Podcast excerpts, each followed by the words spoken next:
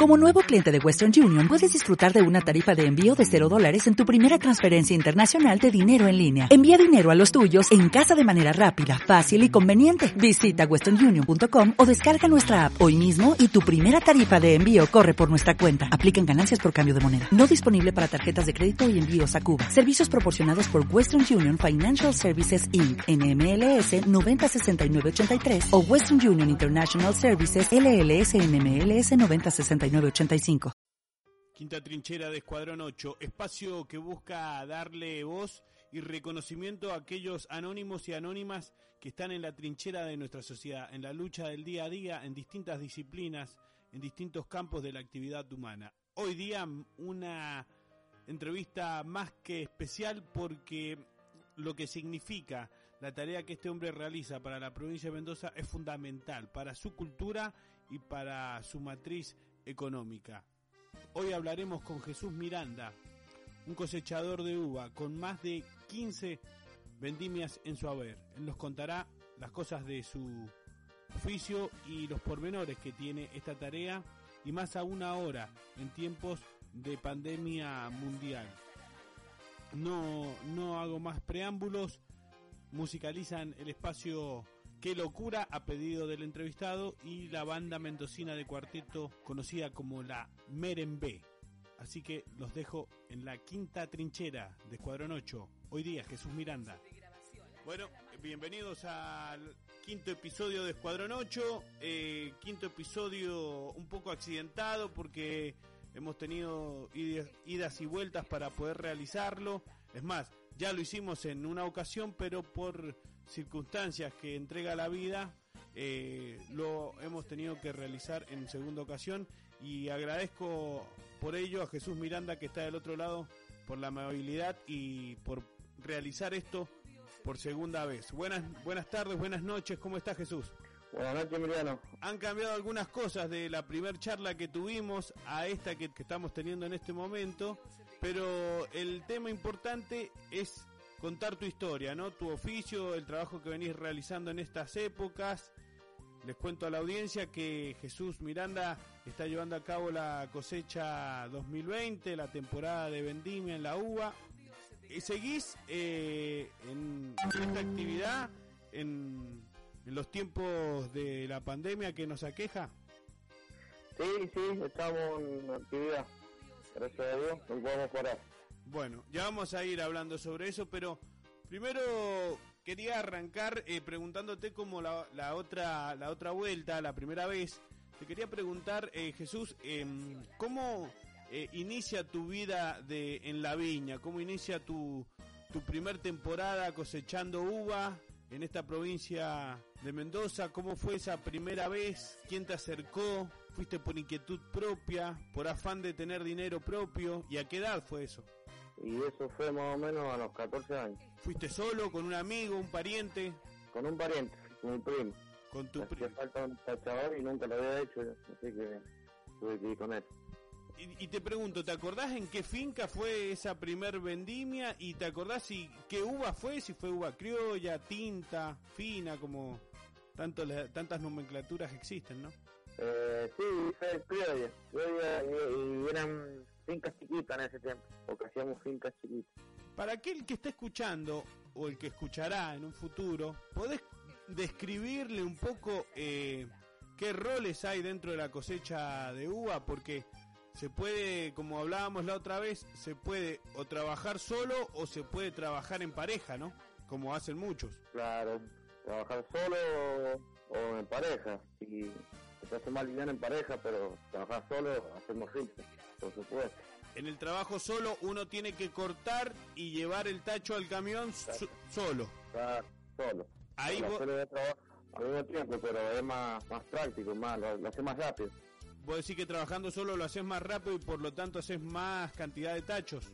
Claro, si sos ligero, por supuesto, si no, el que, está duro, eh, si son rápidos los dos, eh, va a tener más fecha.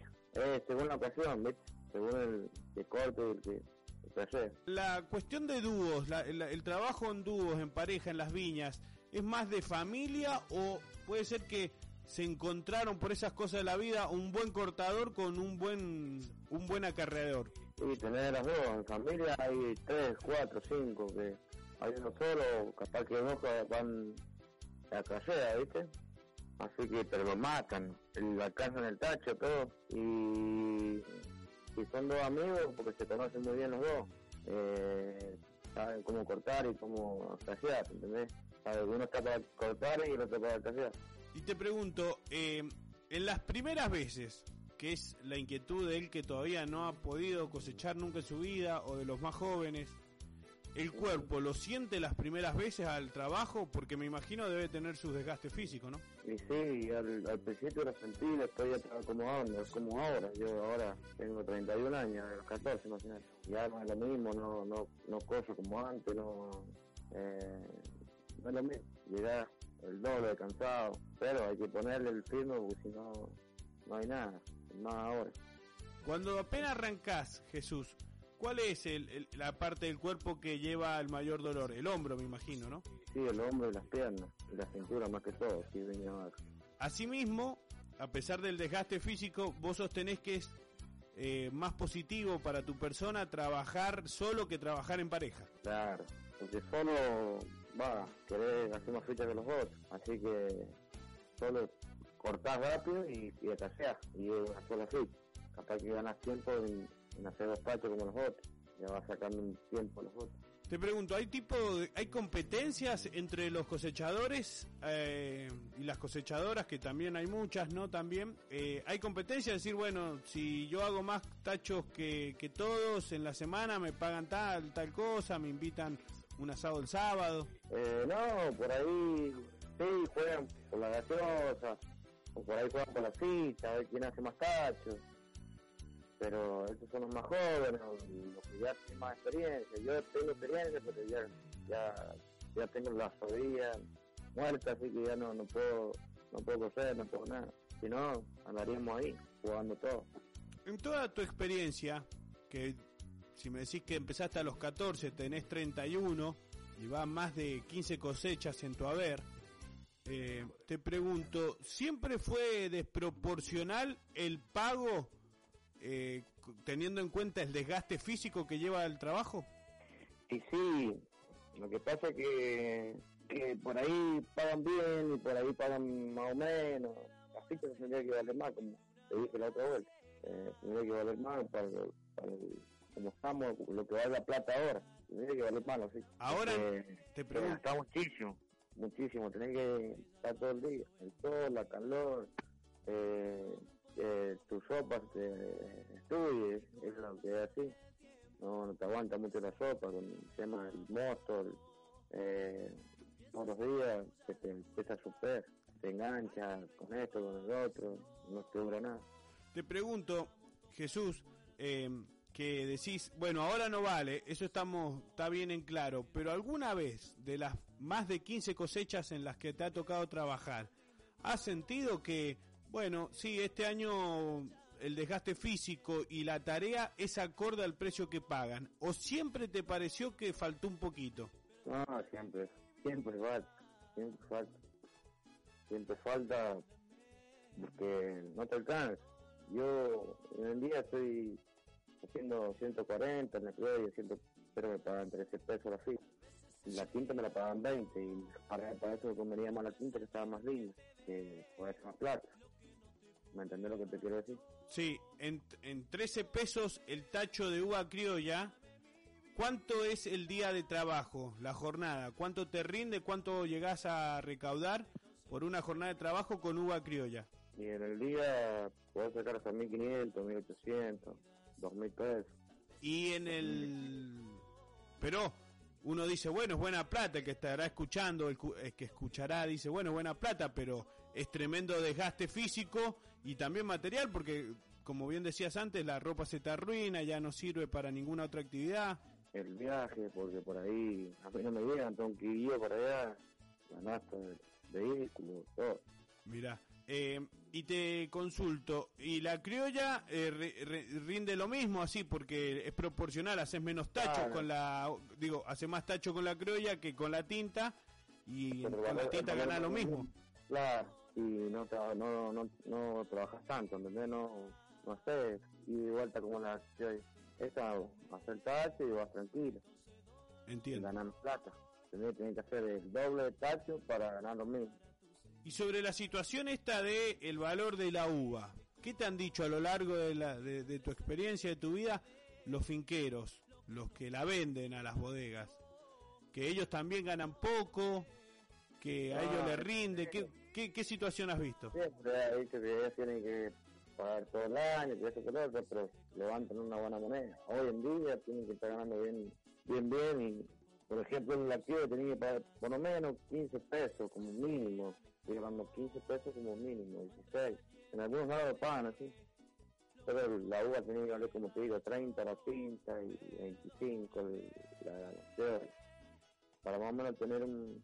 sí, bueno, me dice, qué sé yo, 50 tachos y ya son mil y pico pesos que son que llevar a casa, comida, esto, lo, que vale la plata, lo que vale un kilo de pan, ahora, lo que valen las cosas.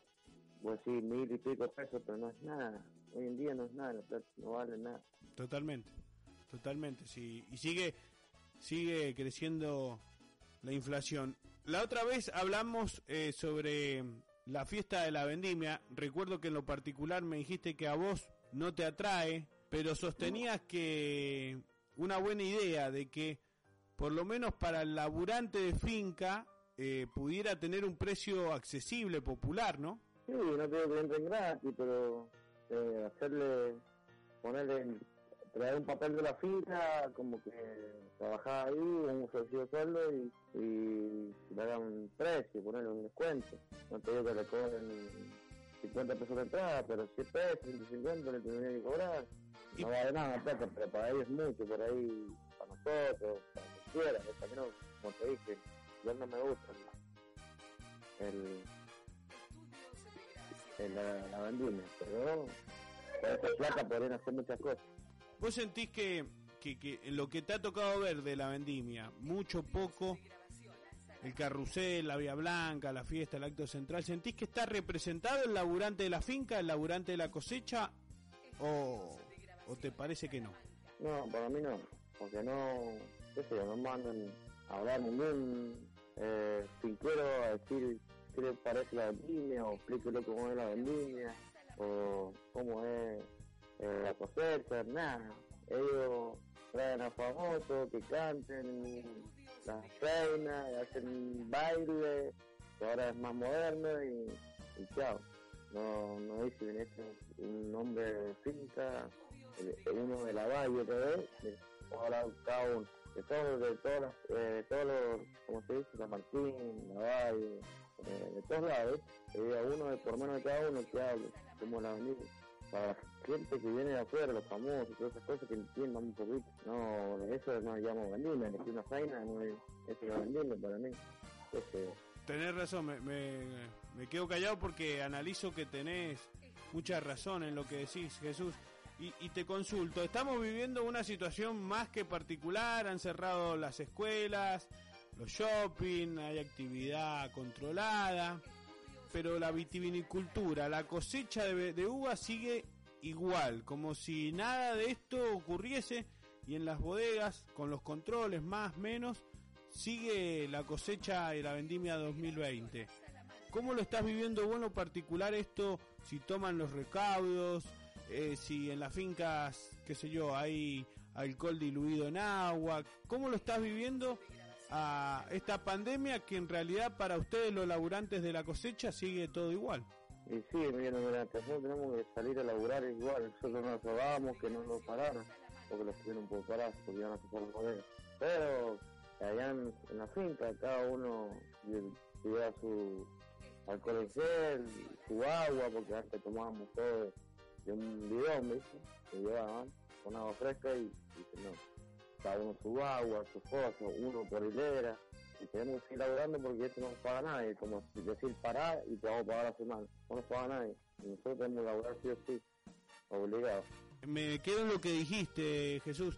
Tenían entre vos y tus compañeros, compañeras de laburo, tenían el miedo de que se parara la actividad y, y qué le generaba esto diciendo, bueno, los vamos a parar y ustedes deseando que no, porque dependen mucho de la cosecha, ¿no? Y sí, no, más vale, no. Eh, lo de la finca eh, también estaban como yo, porque ellos necesitan soltar la U, sí o sí. Si no se les va a poder y más con la universidad que cayó hoy día, eh, se le va a pasar la U, se le va a pasar la U si no lo saca. Y si los paran dos semanas, se empieza a poner la U y cargó la U. Para ellos se pierden muchísimo plata y nosotros perdemos los días de trabajo. Entonces, en lo que vos ves diferente del trabajo es que se tra- tratan de compartir mm, las cosas lo menos posible, cosa que eso era muy característico, ¿no? Del mundo de la cosecha, donde todos almuerzan juntos, donde todos Ajá. comparten Sí. ese momento. Sí, sí. No, eh, eso ahora uno por hilera, eh, no tratamos de tener mucho contacto y cada uno se lleva su botella de agua y así. Llevaron, firmaron un, par- un papel como para que andemos en la calle, que somos cosechadores, por el tema de la policía, viste que se para por todos lados. Estamos por lo menos, hay que laburar, no, no queda otra. Totalmente. Eh, te, te pregunto si vos tenés que aconsejarle a un pibe de 13, 14, 15, 16 que, que vaya a cosechar porque, bueno, anda sin laburo. eh, ¿qué, ¿Qué factores le darías como positivos y qué factores le diría, bueno, pero mira, ojo con esto? Y yo dejaría que fuera a cosechar porque una linda experiencia. Pero eh, capaz que empiece y no le guste, como a todos lo habrá pasado. Decir, uh, mirá, tengo que cosechar, todo esto, pero después cuando ve la plata, decir, uh, voy, y que le diga la otra semana, y vamos más temprano, estás primero que los otros, y así. Y como malo, no sé, que, que, estudie, que prefiero que estudie, y si tiene que estudiar que estudie, es lo mejor que hay. Yo dejé la escuela cuando iba a segundo año, y, y ideal, es lindo laburar porque siempre me gusta tener lo mío, pero es mejor estudiar. Yo se lo digo a todos porque ya ahora eh, ando buscando trabajo fijo y no, no, no, no hay, ¿viste? Y tengo que las cosechas, las y así. En toda tu vida de cosechador, Jesús, ¿sentís que la provincia, el ser humano común, reconoce al laburante de la viña? Y si vos crees que la, la vitivinicultura, con todos sus estadios, los bodegueros, los enólogos, los laburantes de, fin, de bodega, los finqueros, reconocen a alguien tan fundamental que es aquel que saca la uva del parral? Sí, según, por ahí no te dan ni bola.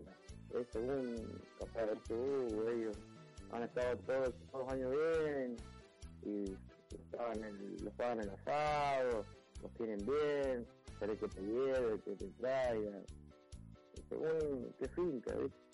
Según la finca. Eh, sí, según el dueño, el finquero, o tenés de todos flacos, pero por lo menos los tratan bien. El, el parral, eh, me decías la otra vez que también recuerdo, voy recordando algunas cosas. El parral es mejor siempre parral que espaldero, ¿no? Para laburar según tu experiencia. Sí, sí, porque el espaldero siempre tenés que poner el tacho abajo y de ahí levantarlo para arriba. En cambio, y tenés que agacharte y es más incómodo. En cambio, el pasal, te pones la ganchera, te pones el tacho ahí, eh, una vez que lo llenás, te lo llenás m- más rápido y, y una vez que lo llenaste, lo subís al hombre, chao, y partís. Detalle, detalle ese que acabas de mencionar que mucha gente puede no conocer, la ganchera. ¿Le contás más o menos al que escuche qué es una ganchera? Porque hay gente que se imagina nomás el que lleva el tacho al hombro. Claro, no, la ganchera es, es como pelarte la sede de lino, es como una pechera así. Y le pones un gancho que ahí engancha el tacho y te la llevas. Después te la ganchera de pieza que la usa mucho los mujeres, porque por ahí le queda pesado el tacho en el, en el cuerpo. Que le- son dos ganchitos un- y, y le ponen uno en el alambre pasado y otro en el tacho. Claro, totalmente. Y eso, bueno, hace más llevadera, menos desgastante la tarea, ¿no? No, sí, no, no. Y cuando te acostumbraste ya el tacho no te pesa nada después. La uva que... ¿Hay alguna uva que te tocó cosechar, Jesús, que te decía el finquero, che, mirá, no la toques mucho? Como que era muy, muy cuidadoso con la uva porque capaz que por lo que decía el finquero iban a hacer un gran vino con ella. Sí, sí, según, según la uva, ¿viste? Hay algunas, la crema mucho no le dan mola porque es la que menos vale. Y bueno, la tinta tenía varias variedades y, ahí la, te decían no, cortarla con la tijera, no la corté con la mano, este, cuidado con las hojas, tenés un montón de eh, y por ahí otros que ni te. Y vos mismo capaz que le sacamos las hojas, le sacamos las cosas, lo cortamos rápido con las manos que con la tijera, pero algunos tienen que usar tijera, sí, sí. Y cuando te decían usar tijera y no use las manos con esa uva fina, tinta, ¿a qué se debía? ¿Te daban una explicación o solamente te pedían eso? No, te pedían para que la uva fuera más armadita, ¿viste? Más, más el más, más armada, porque por ahí con las manos lo molea el racimo, no, con la tijera va armadito y no, y no, por ahí no, no te lastiman las manos. Te quiero preguntar, eh, el cosechador o cosechadora que, que, alguno que hayas conocido decís, bueno, este alguna vez te, te pasó, me imagino, este no, no va a ser ni cinco tachos y hacía un montón, y el cosechador más rápido que hayas visto en alguna finca de la provincia. Sí, rápido. Hay muchísimo. Ahora estoy con un, nombre, va, es joven, cuarenta y pico, no sabe lo que corta. Ya, cuando te da vuelta, lo tiene bien, entonces de, lo, lo que no pero no puede. Parece un superhéroe. Sí, tiene dos calladeras, así que anda como bien.